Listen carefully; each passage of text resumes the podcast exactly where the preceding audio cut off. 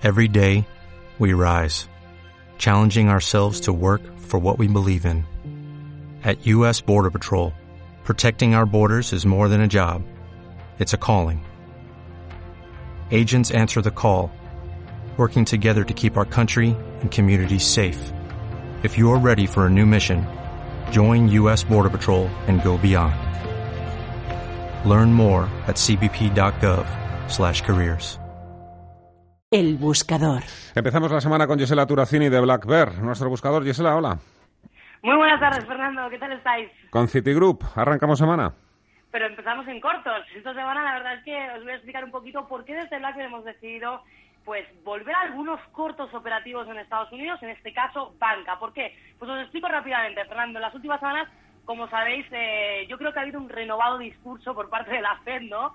Que yo creo que comienza un poquito a darse cuenta que reducir el balance de manera drástica y a la par subirnos los tipos, yo creo que lleva a la economía directamente al matadero, ¿no? Eh, y, y no lo es, te diría, por la incidencia directa que tiene la política monetaria sobre la economía, sino yo creo que más bien porque la Fed está impulsando o ha impulsado durante todos estos años al consumidor americano mediante, como sabes, el efecto riqueza, ¿no? Para que los oyentes entiendan este concepto económico, eh, pues digamos que la Fed levanta la cotización de los mercados de deuda y de rentabilidad también y el consumidor pues gasta más al creer que tiene pues más nominal ahorrado, ¿no? El efecto, eh, te diría, rebote en este sentido es, es muy peligroso y la Fed pues parece que lo está entendiendo así, ¿no? En ese sentido, nosotros nos hemos centrado en, en los bancos. Esta semana eh, creemos que tienen un doble conflicto. ¿no? El primero corresponde al negocio, como sabéis, tradicional de la banca comercial, eh, que, parar la subida de tipos implica para ellos pues mayores dificultades ¿no? en, incrementar el BPA, el, beneficio por acción. Y por otro lado tenemos la banca de inversión, que estaríamos en este lado hoy, ¿no? que, ha generado muchas plusvalías haciendo trading en el mercado de bonos, como sabéis, circunstancia que va a ir a menos eh, por el desapalancamiento gradual del balance de la FED. ¿no? Por estos motivos nosotros nos hemos planteado con el equipo hoy decir, vamos a buscar cortos en esta debilidad de mercado, ¿no? Por lo tanto, encontramos oportunidad bajista en Citigroup, eh, yéndonos un poquito al técnico, la hemos visto perdiendo fuerza en el rebote de Wall Street durante las últimas eh, nueve semanas, si mal no recuerdo, ocho nueve semanas en las que se completó esa pauta de agotamiento ¿no? que veíamos y ha perdido el soporte de los 62.50. ¿no? Esto nos marca la posibilidad de que las acciones de Citi pues eh, renueven ese proceso bajista con objetivos sería cerrando hacia la zona de mínimos, casi 47.50, ¿no? Es un nivel que en caso de perder sí que amplificaría este proceso bajista y nos serviría para compensar las posiciones largas que tenemos abiertas en Europa, ¿no? Por lo tanto, estamos, seguimos buscando debilidad, banca debilidad más de inversión eh, que banca comercial en Estados Unidos y buscando esos cortos operativos, así como también, pues como te decía, ¿no? Equiparar un poquito la balanza si se nos da la vuelta por aquí, ¿no? Perfecto, pues anotado. Gisela Turacini, de Black Bear. Muchísimas gracias y hasta otra. Muy buenas tardes. A vosotros, buenas tardes. Inversión a fondo. Ahora sí, Patricia Justo, directora de selección de fondos de AIG, Banca Privada. Buenas tardes, Patricia. Buenas tardes, Fernando. ¿Qué tal? Bueno, nos proponéis hoy un fondo, eh, por el nombre veo aquí que es Deuda Privada de Países Emergentes, un fondo de Bontobel. Efectivamente. He hecho, hecho repaso de las últimas ideas que, te he comentado por aquí y me he dado cuenta que siempre os hablo de fondos conservadores y me No, no, pues, pues este es el momento para los que quieran coger un poquito de riesgo, ahí tienen, ¿eh? Hoy he decidido cambiar de tercio y traeros una idea algo más algo más arriesgada. No no porque yo esté especialmente conservadora, eh, o sea, positiva con el escenario económico actual, sí creo que sigue habiendo oportunidades y siempre hay inversores de más largo plazo y que quieren tener un poco de todo en las carteras y ideas algo distintas. Y yo creo que aquí eh, vemos una oportunidad en un mercado que de momento está poco, poco explotado.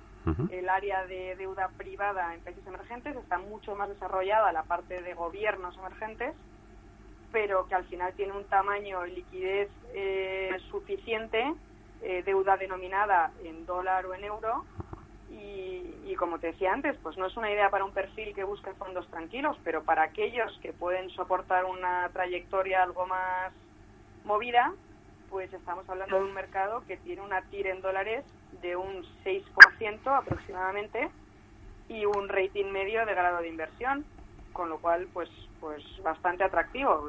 como sabes, no es muy habitual en este entorno encontrar encontrar activos que te den estas rentabilidades con grado de inversión.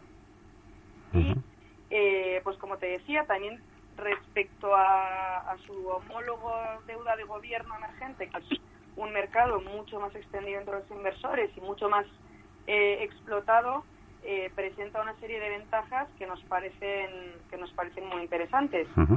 Primero, en términos de riesgo, porque a diferencia de lo que suele ocurrir en países desarrollados, que tendemos a, tener en mente que la deuda corporativa es más arriesgada que la deuda gubernamental, en, índices de bonos corporativos emergentes no es así. El perfil de calidad que, presentan es superior al de los índices de gobiernos y, y, esto ocurre principalmente por la diversificación. Tiene muchísimos más países y muchísimos más sectores representados en el índice y además porque tiene mucha menos duración o, sensibilidad a tipos.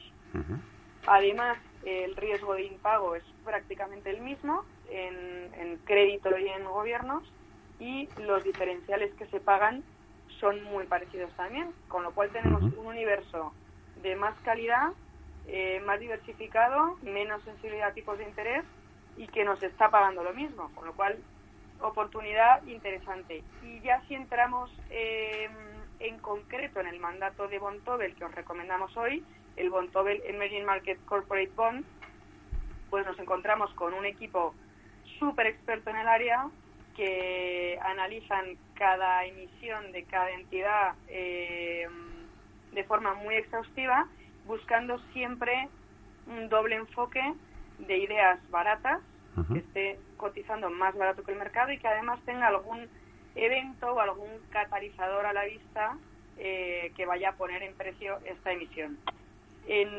para que te hagas una idea el tipo de el tipo de riesgo, el tipo de emisiones que están consiguiendo en este fondo, el rating es ligeramente peor que el de su índice, pero la TIR, si antes estábamos hablando de un 6% para el mercado general o para el índice, el de este fondo es de un 10%. O sea, es una TIR en dólares muy, muy atractiva para un riesgo de tipos de interés de unos cuatro años de duración, relativamente moderado. Eh, una tira en dólares del 10% nos parece, eh, desde luego, para una pequeña parte de la cartera, un nicho a, a, explotar. Pues ahí ampliamos el tiro, abrimos nuestro abanico de inversiones con el Bontobel Emerging Markets Corporate Bonds. Patricia Justo, de AIG Banca Privada, como siempre, un placer. Muchas gracias por el consejo. Hasta otra.